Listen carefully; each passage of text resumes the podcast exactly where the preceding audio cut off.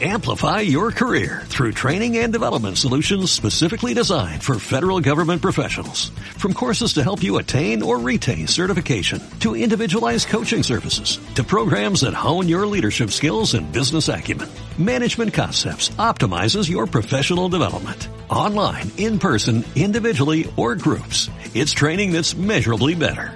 Learn more at managementconcepts.com. That's managementconcepts.com.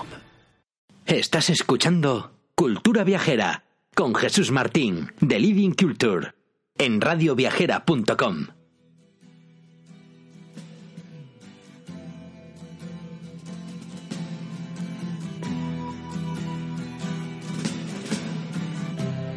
Ground control to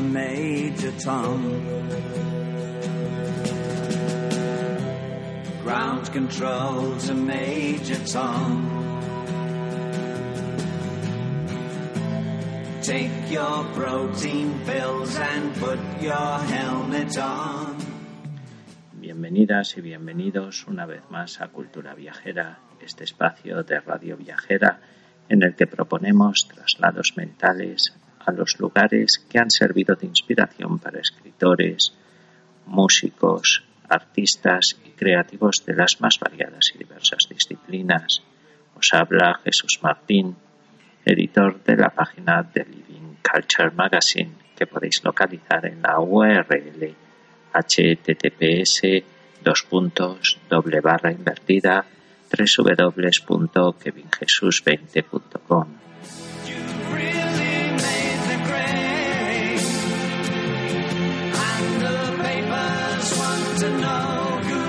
to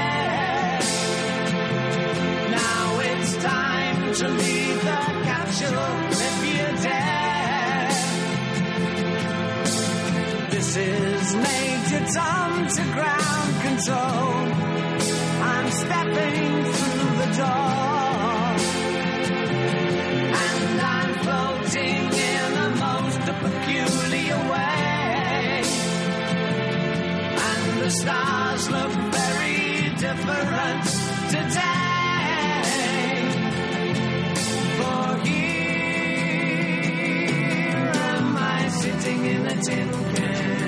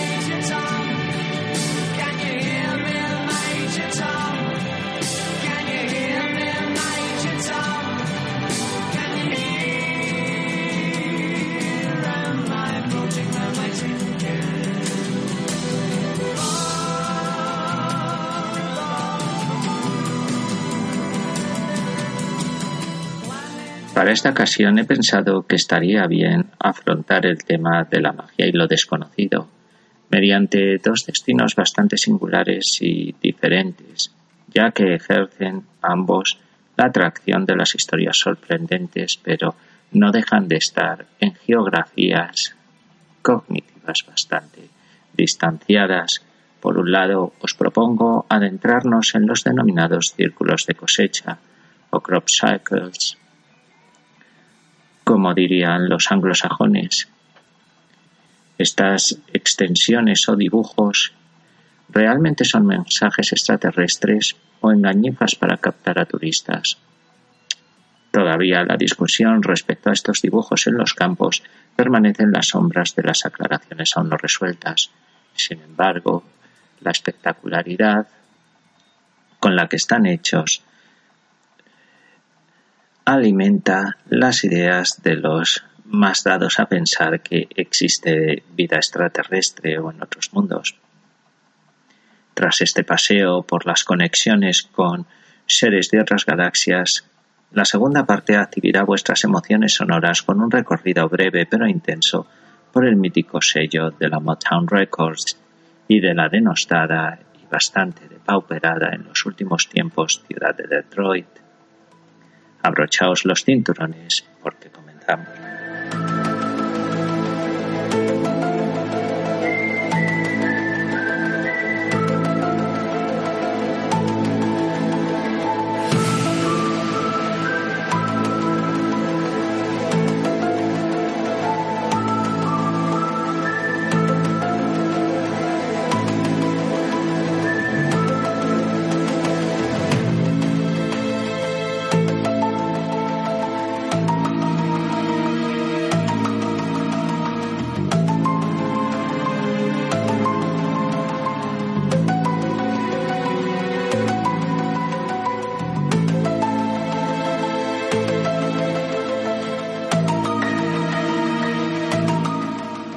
No existe ningún otro lugar del espacio ni otros mundos, hombres con quienes compartir nuestra soledad.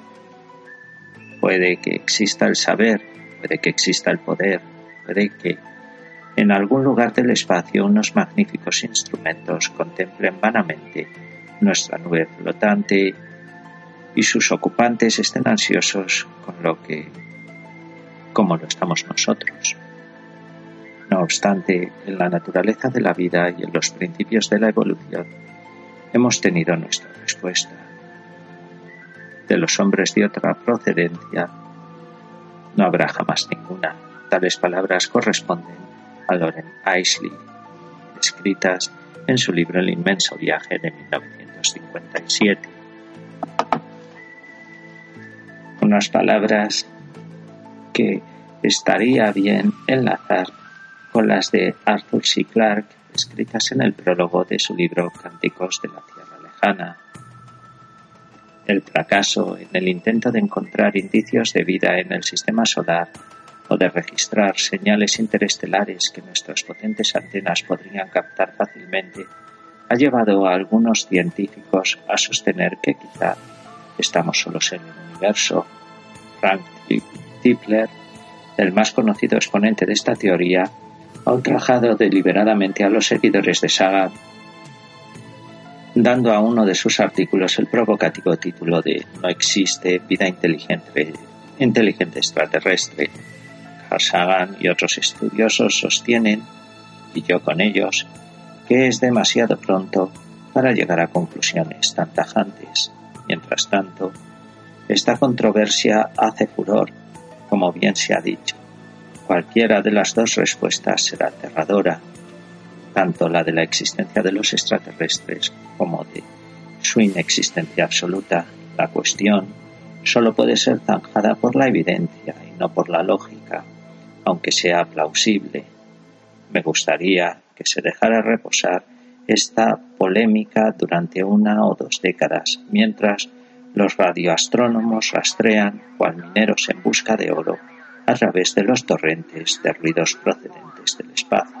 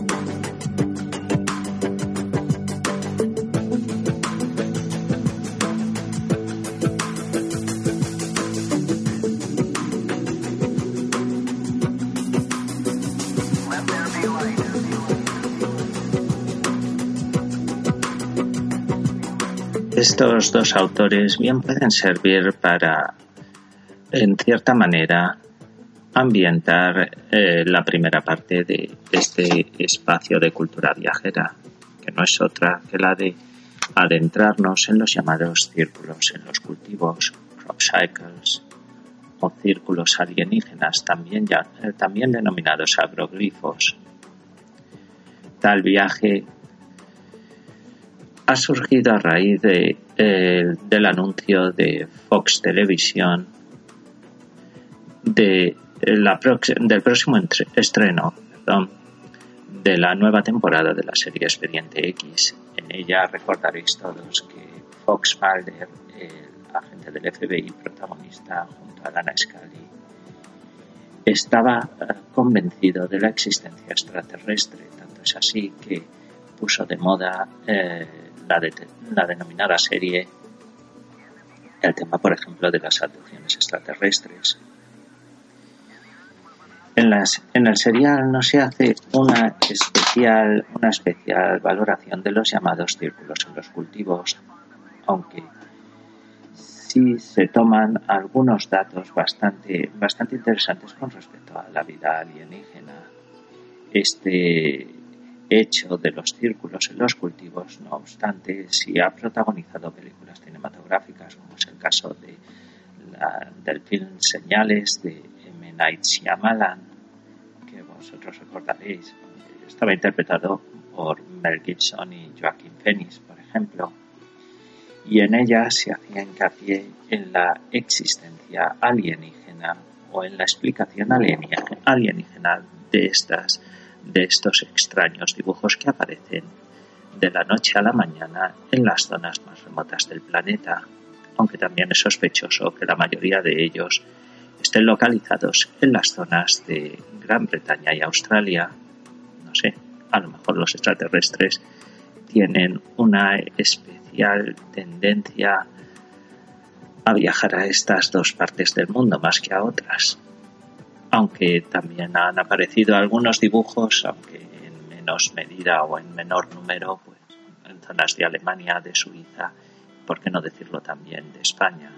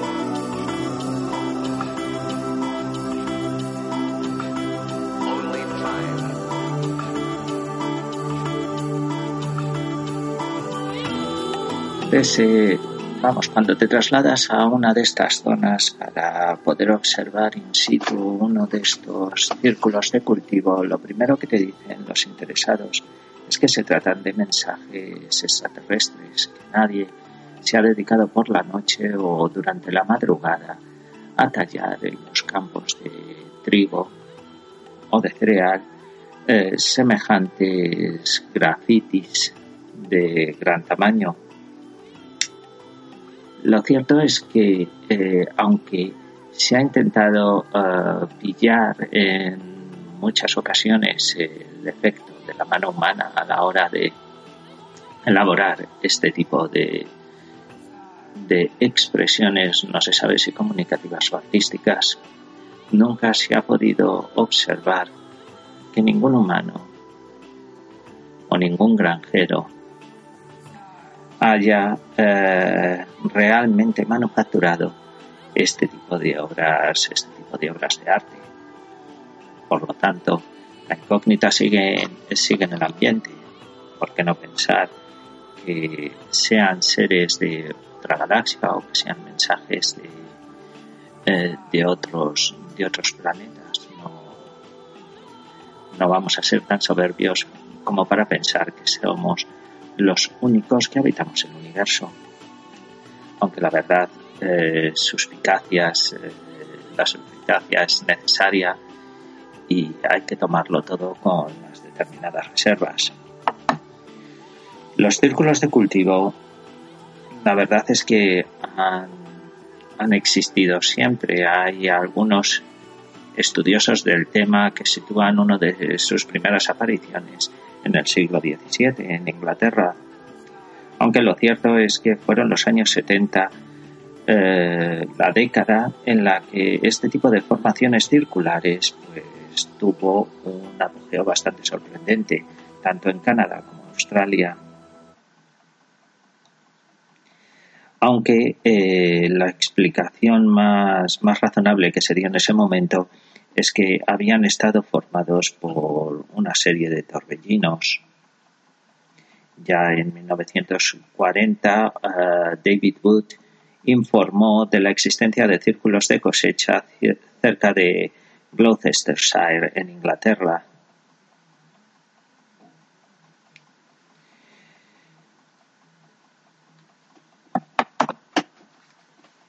Sin embargo, fue durante los años 80 cuando hubo una especial proliferación de los crop circles en todo el mundo.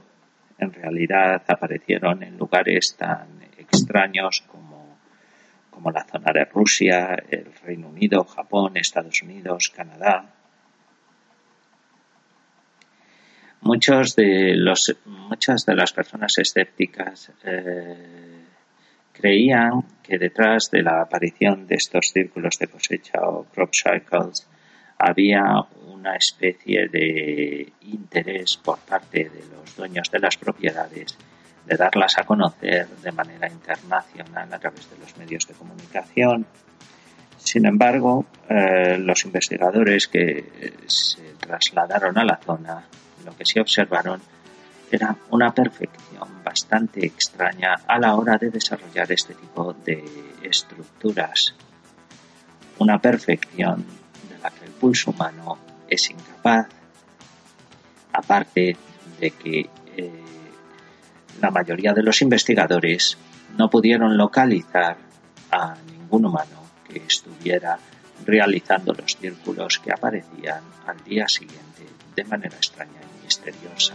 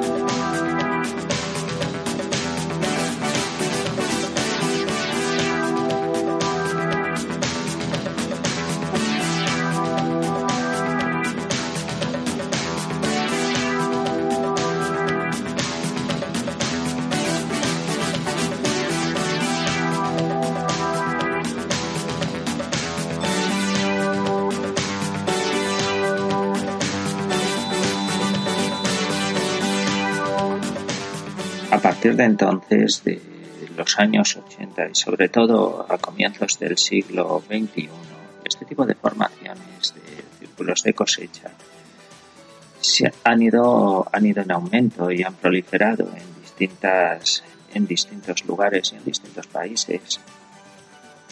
Los agricultores, por su parte, eh, lo único que dicen es que les perjudican más que, más que favorecer.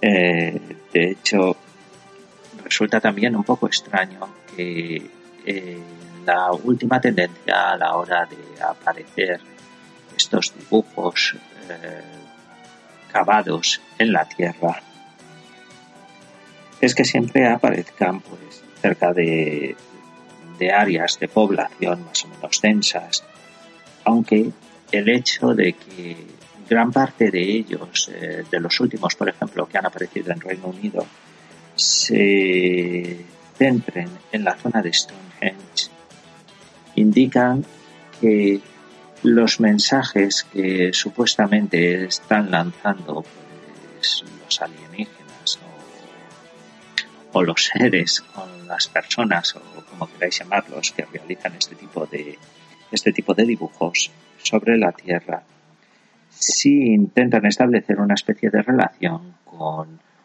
una de las zonas del viejo continente eh, que más energía han recogido a lo largo de a lo largo del tiempo.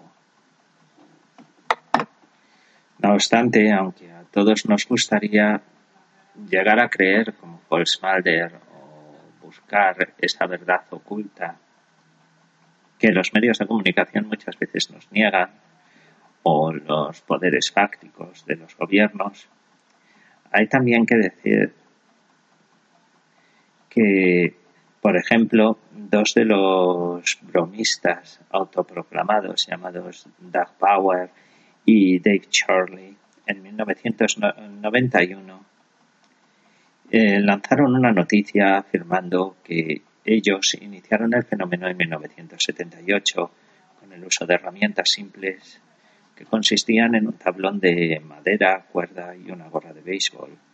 Sin embargo, lo más extraño de todo es que eh, los expertos que han, que han estudiado eh, los crop circles en las zonas en las que han aparecido han logrado eh, después de rastre, después de, de limpiar el campo en el que han aparecido algunos de estos dibujos, observar que existe una especie de fenómeno de radiación a la hora de elaborar este, este tipo, este tipo de, de dibujos o formaciones o grafitis, como queráis llamarlos, estos crop cycles o agroglifos. Reino Unido es una zona especialmente interesante a la hora de visitar este tipo de círculos de cosecha o crop circles. Por ejemplo, en 1990 apareció un pictograma de 120 metros de longitud en un trigal en Alton Barnes, en Wiltshire. En el mismo año, también en Exton, Hampshire, apareció otro de 20, 20 metros de diámetro. Y en el 91 eh, apareció en un trigal al pie del castillo Barbury, cerca de Swindon. Lugares como Lockridge, eh, en Hampshire, Spartsold, eh, y un largo etcétera han sembrado eh, la geografía británica, los campos de cultivo británicos, de este tipo de, mensajes extraños que nadie sabe exactamente qué quieren decir y que, no obstante, y repito, eh, aunque no existen pruebas fehacientes, sí hay una ligera sospecha de que muchos de ellos han estado producidos por, por la mano del hombre. Sin embargo, la belleza eh, de estas formaciones hace que sea interesante pues, viajar ahí y, poder observar in situ eh, qué es lo que lo que nos tiende a pensar que podemos comunicarnos con seres de otro planeta y que, por ejemplo, eh, autores como Carl Sagan o Arthur C. Como ya os he leído anteriormente, pensaban que eran realidades a las que tenemos que prestar atención, lejos de lo que, de lo que la razón o el razonamiento supuestamente egocéntrico de la raza humana tiende a pensar.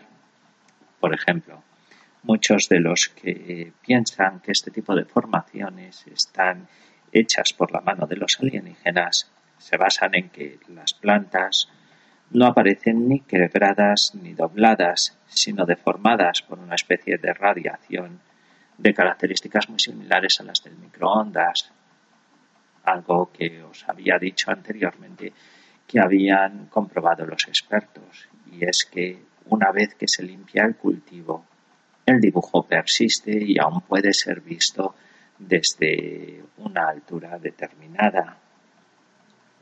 Luego, las plantas supervivientes presentan un crecimiento anormal según los, según los estudiosos. Y luego también tienen algunas, algún tipo de alteraciones eh, en su propio en su propio en sus propios componentes eh, naturales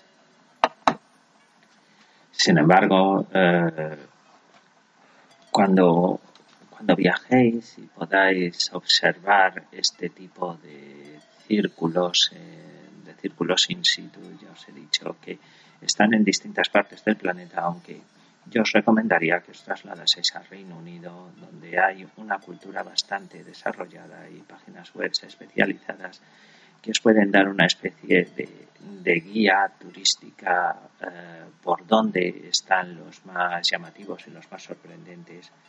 Lo que sí os recomendaría es que hicierais eh, la visita de dos maneras, una a pie de campo y otra eh, por vista aérea si podéis hacerlo eh, por vista aérea, hay viajes bastante, bastante, mod, bastante asequibles en cuanto al precio en avioneta que ponen los mismos, muchas veces los mismos dueños del terreno donde ha aparecido un crop circle.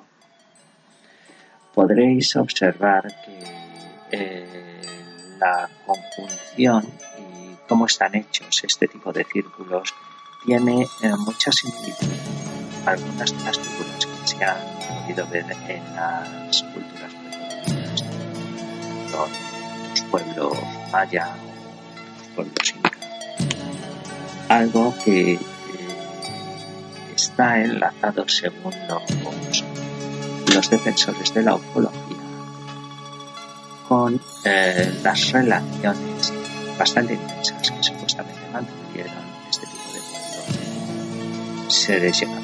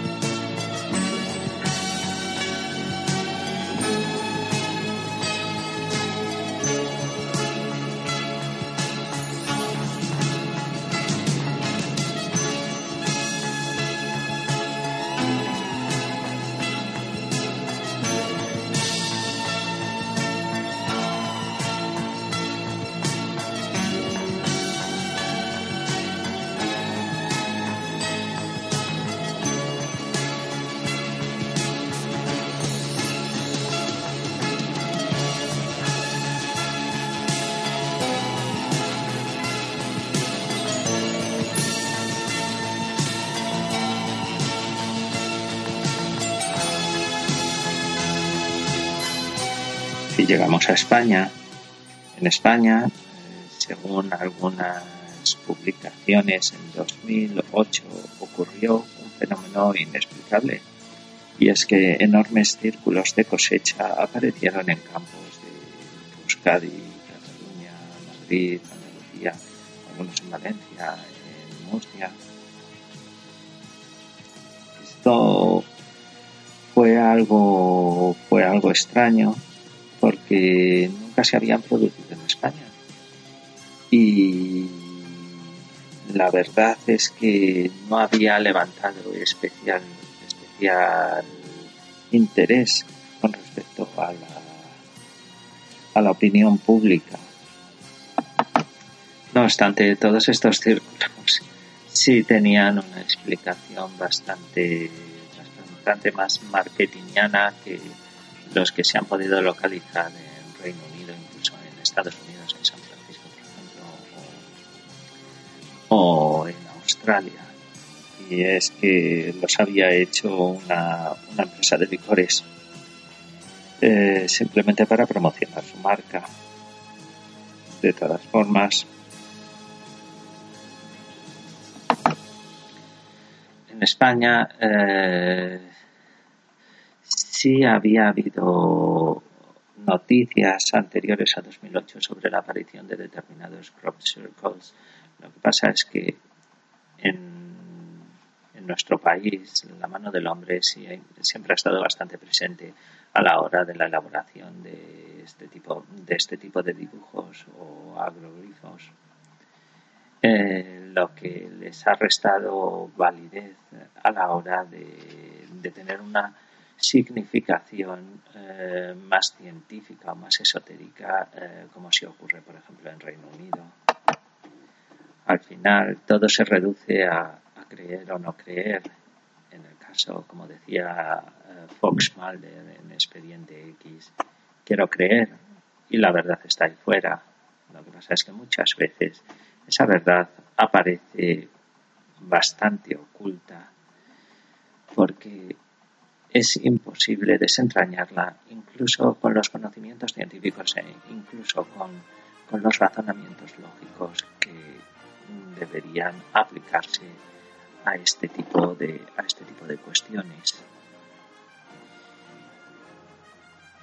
Eh, la existencia de los de los crop circles o de los círculos de cultivo viene a indicarnos que es posible eh, viajar a otros mundos dentro de, de este mismo planeta o por lo menos acercarnos a una especie de comunicación distinta, mucho más centrada en el arte y que no es tan, tan diferente a lo que nosotros hacíamos a la hora de expresarnos, sino pensad simplemente en las cuevas de Altamira y el arte rupestre.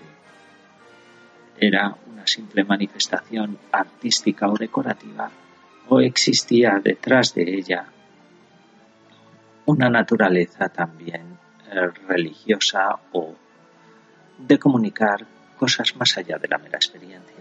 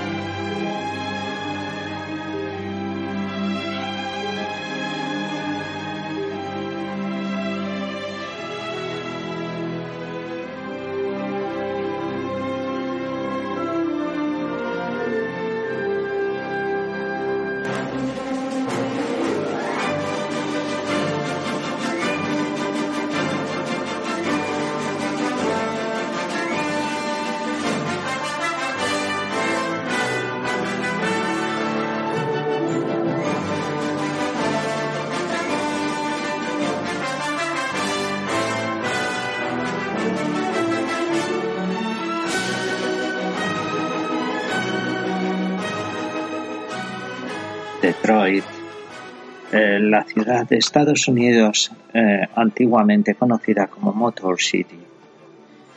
Lleva un tiempo eh, viviendo del pasado, viviendo de una nostalgia que al parecer eh, le ha abandonado en cuanto, en cuanto a progreso.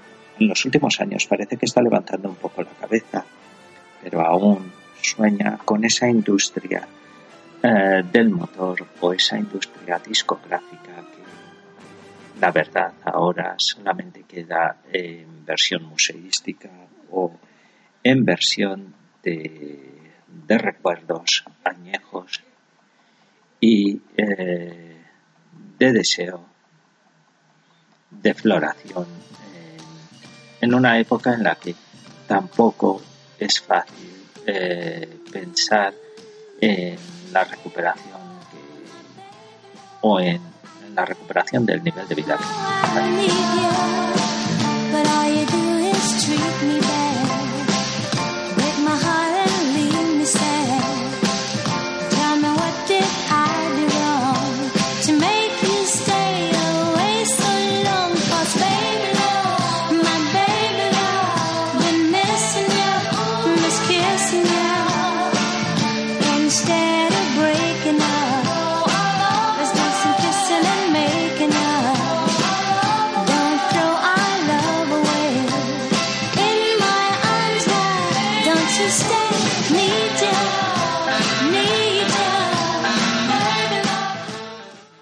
Mucho Detroit, eh, la ciudad más grande del estado del estado de Michigan y capital del condado de Wayne. Era un sitio donde se concentraba el automotor de la nación de las barras y, de las barras y estrellas. Era la sede incondicional y pletórica de compañías como General Motors, Ford, Chrysler. Pero además era el sitio donde se hacía parte de la mejor música que conquistaba las listas de éxitos en todo el mundo a través de un pequeño sello denominado Motown Records, un sello fundado casi en la clandestinidad y que consiguió transportar a todo el planeta Tierra las ondas sonoras y rítmicas de los artistas eh, más importantes o de algunos de los artistas más importantes de eh, gran parte del pasado siglo XX. Motown Records, también conocida como Tamla Motown, se dedicó desde el principio originalmente a la denominada música negra o música afroamericana. Se fundó en Detroit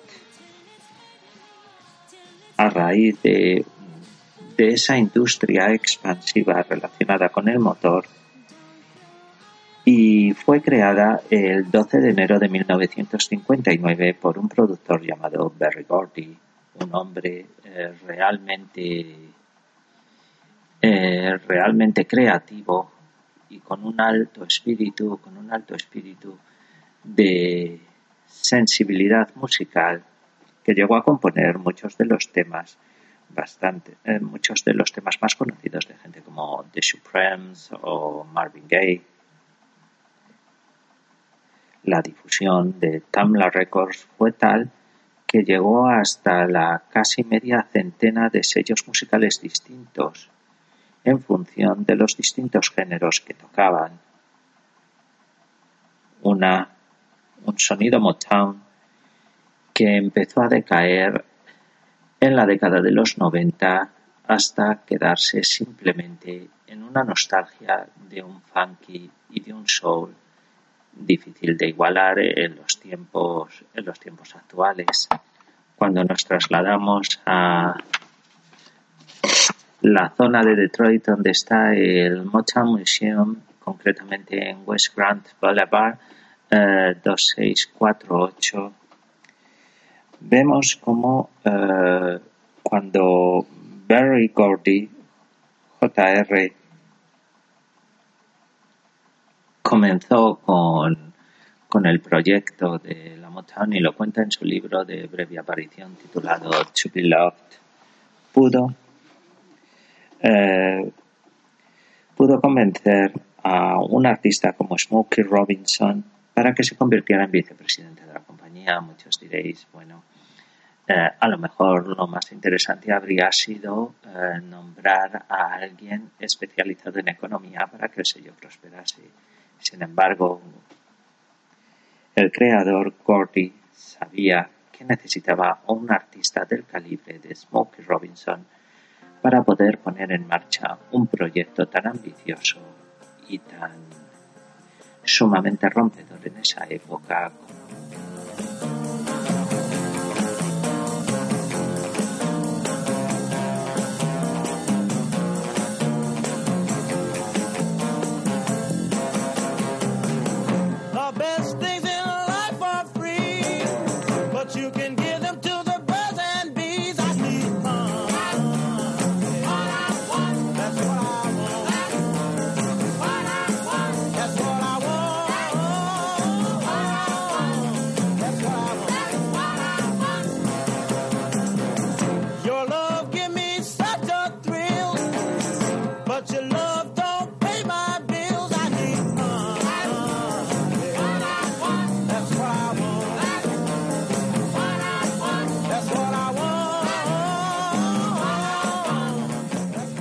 Motown Records em, inició su camino como una compañía pequeña.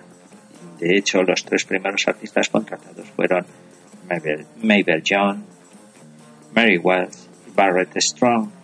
Este último fue el que dio el primer éxito para este eh, sello recién nacido y lo hizo en 1959 con el tema Money, That's What I Want que os invito a escuchar eh, seguidamente.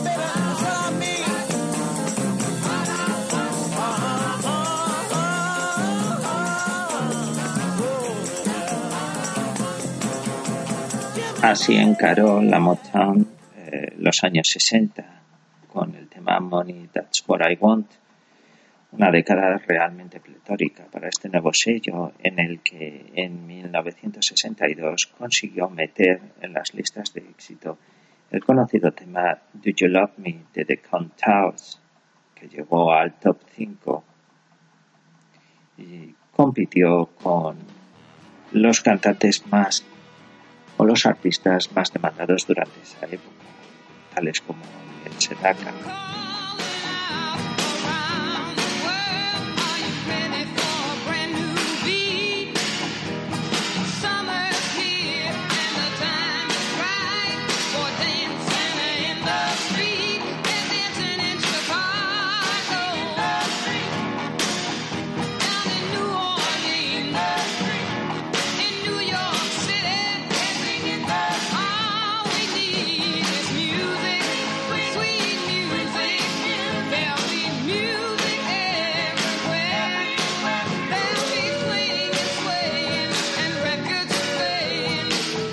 Pero Do fue el único. En 1964, Martha and the Vandellas, uno de los grupos míticos del sonido Motown, puso en las listas de éxito y en los más en lo más alto de las radiofórmulas su canción Dancing in the Street. Disfrutando.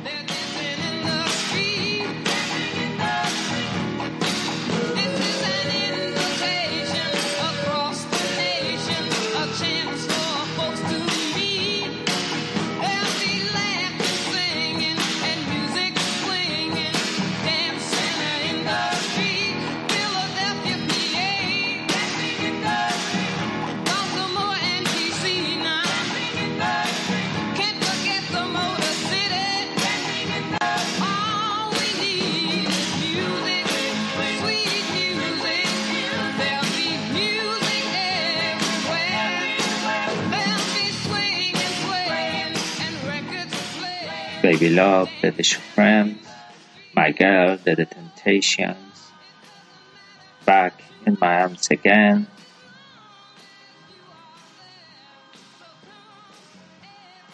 Stop de The Supremes, Ain't Too Proud to Beg de The Temptations, My Whole World Turned de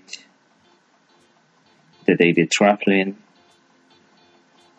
o For Once in My Life de Stevie Wonder siguieron en la senda del, éxito continuo eh, para el sello de la Motown, que contaba también con el genio de Marvin Gaye, eh, con canciones del estilo de I Heard It Through the Grapevine, que, eh, con la que finalizó esta década prodigiosa de los años 60. Once I can touch what my heart used to dream of long before I knew. Oh, someone warm like you would make my dream come true. Yeah, yeah, yeah. Once in my life, I won't let sorrow hurt me. Not like it's hurt me before.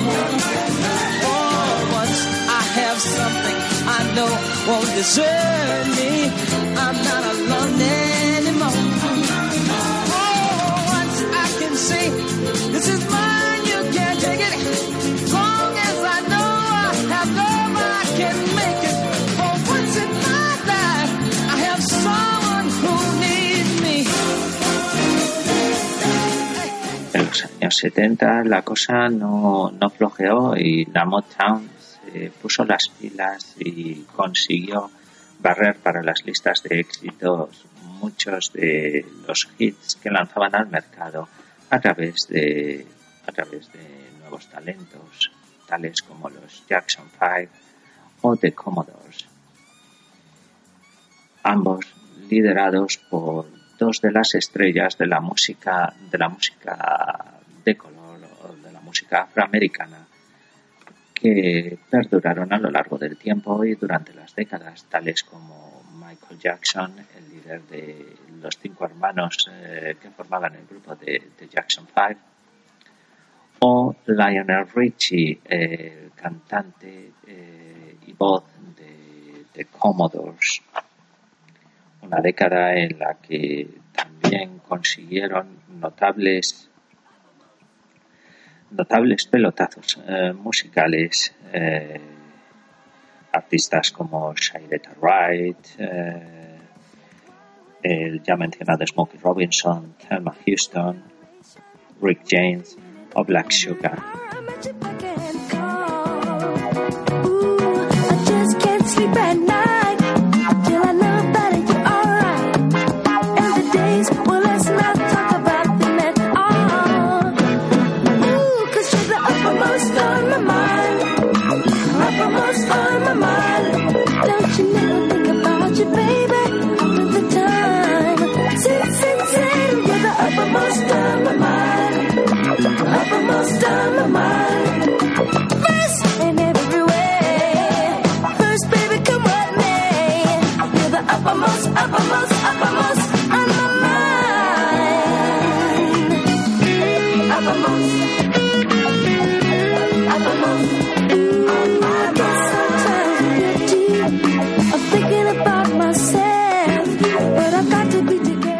durante los años 80 la Motown empezó a perder un poco de un poco de fuelle a la hora de liderar las listas de éxito ya que la competencia se hizo bastante bastante fuerte con la implosión y el expansionismo de la música disco y el funky que llevaban otros sellos discográficos eh, por ejemplo un señor que hizo bastante daño a nivel a nivel comercial o a nivel de competencia eh, con respecto a la Motown fue Giorgio Moroder, eh, genio de la música disco, la música techno, eh, durante los años 80 y gran parte de los 90, con estrellas de nuevo calado, tales como Donna Summer, la reina de las pistas de baile durante los años 70 y parte de los 80.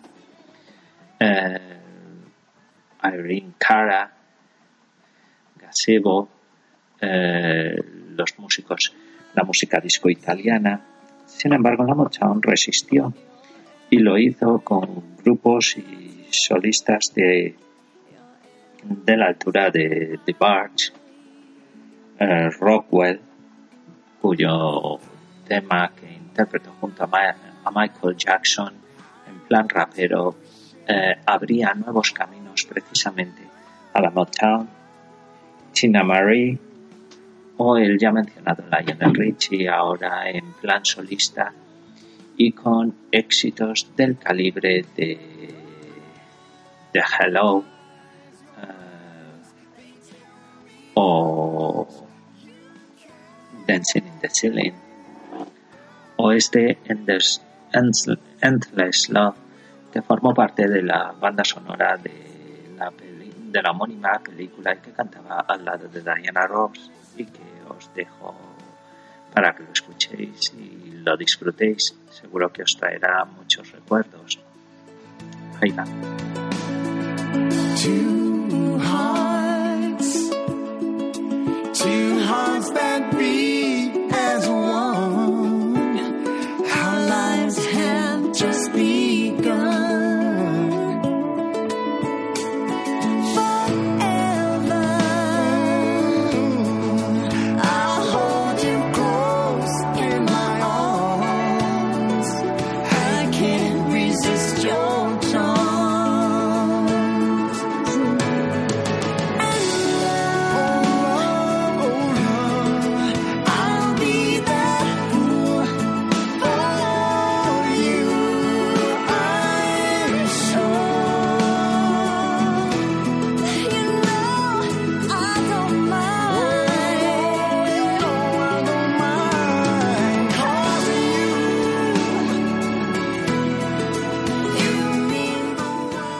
Los 90 eh, fue el principio del fin, aunque la Motown eh, se mantuvo, se agarró a su éxito pasado, explotando el rhythm and blues y el hip hop en esas mezclas elegantes, misteriosas e hipnóticas que consiguieron a través de voces realmente prodigiosas, tales como las del la de, eh, las de los componentes de la boy band eh, denominada Boys to Men, Sanish o Brian McKnight. Eso sin olvidar a Queen Latifah o eh, 98 Degrees o de Bella Morgan. Una auténtica delicia para los oídos y para los sentidos con los que la Motown intentó por lo menos dejar un buen sabor de boca con respecto a su propia historia y a lo que fue. Actualmente la Motown sobrevive eh, con alguna con algunos artistas que colaboran, aunque ya no forman escuela como tal, colaboran de manera puntual con, con el sello de la Motown, tales como el rapero Drake, Phil Collins, Shiny Toy Guns, Ni Joe, Pixie Lott, Michael McDonald, Sarisa o Stephen McCartney. Una serie de artistas eh, que si bien no han conseguido el amor de antaño por Marvin Gaye, eh, Stevie Wonder, eh, Lionel Richie, Michael Jackson, Diana Ross, sí han conseguido mantener muy viva la esperanza de un resurgimiento de la Motown, algo que su fundador desea fervientemente y que si visitáis la ciudad de Detroit y podéis eh, degustar ese museo que está construido o está diseñado a, raíz de los originales eh, estudios de grabación, pues podréis sentir en plena forma eh, simplemente poder escuchar o poder ver dónde se, sentó el inigualable Marvin Gaye para grabar algunos de sus temas más inolvidables, pues la verdad es que merece la pena. Yo os recomiendo que, que podáis viajar a Detroit y visitar este pequeño museo que es una parte de la historia de todos nosotros. Y hasta aquí el programa de hoy. Espero que os haya gustado y por lo menos os haya transmitido un poco de esa magia de la que hablaba al principio. Os dejo con uno de los álbumes, de los álbumes eh, esta semana. Eh, en concreto con el de Vetusta Morla, titulado Mismo sitio, distinto lugar, y con el tema Deseame suerte. Sexteto madrileño vuelve con bastantes ganas con un álbum que en cierta medida es mucho más ambicioso que los anteriores, tanto por duración como por elaboración, ya que fue grabado en los míticos estudios Hansa de Berlín y las mezclas son realmente sorprendentes. Espero que guste este tema y os espero para el próximo espacio de cultura viajera. Hasta ese momento, pues se despide de vosotros Jesús Martín. Muchísimas gracias por acompañarme y, y lo dicho, nos vemos.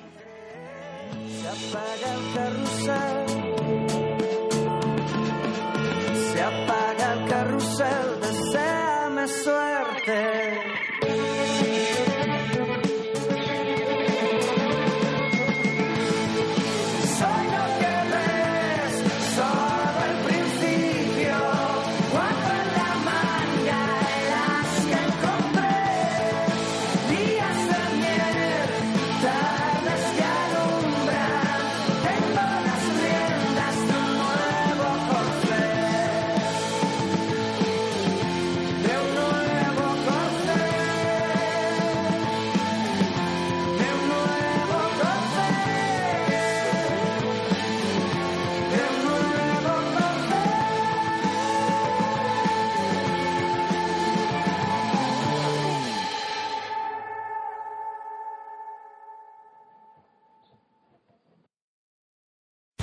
Amplify your career through training and development solutions specifically designed for federal government professionals.